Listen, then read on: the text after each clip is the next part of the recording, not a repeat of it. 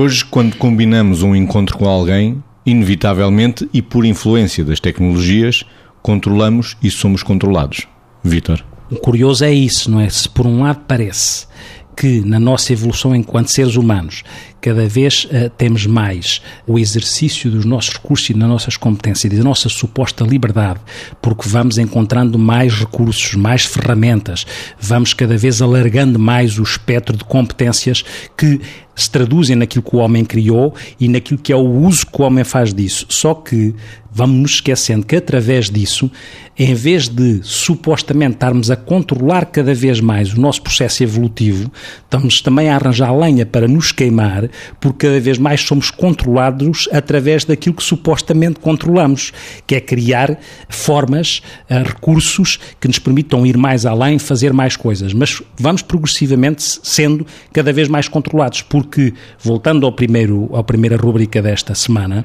quando estamos a falar da impossibilidade de avisar quem estava à espera, quando não existiam estes meios de, de, de informação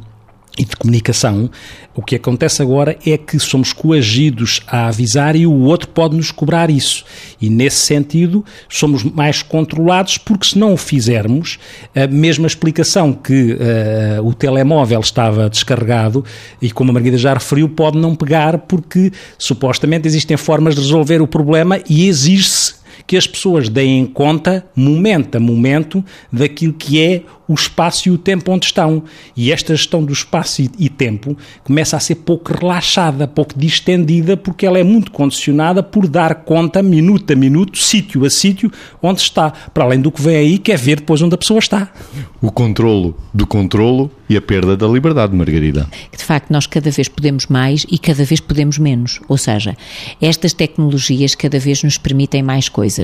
eh, cada vez nos permitem mais, eh, vamos dizer assim, impossíveis. Eh, cada vez nos permitem maior rapidez na concretização, seja lá do que for, enfim, em muitas áreas, mas depois cada vez podemos menos, porque cada vez estamos mais condicionados por pequenos feedbacks que vamos dando a quem espera por nós, a quem já esteve connosco, uh, ou seja, nós cada vez dizemos mais que é melhor viver no presente, viver no agora, estar em cada momento com serenidade como condição de bem-estar. E cada vez estamos mais no antes e no depois e cada vez menos no agora, porque estamos ainda a dar informação e a preservar continuidades com, uh,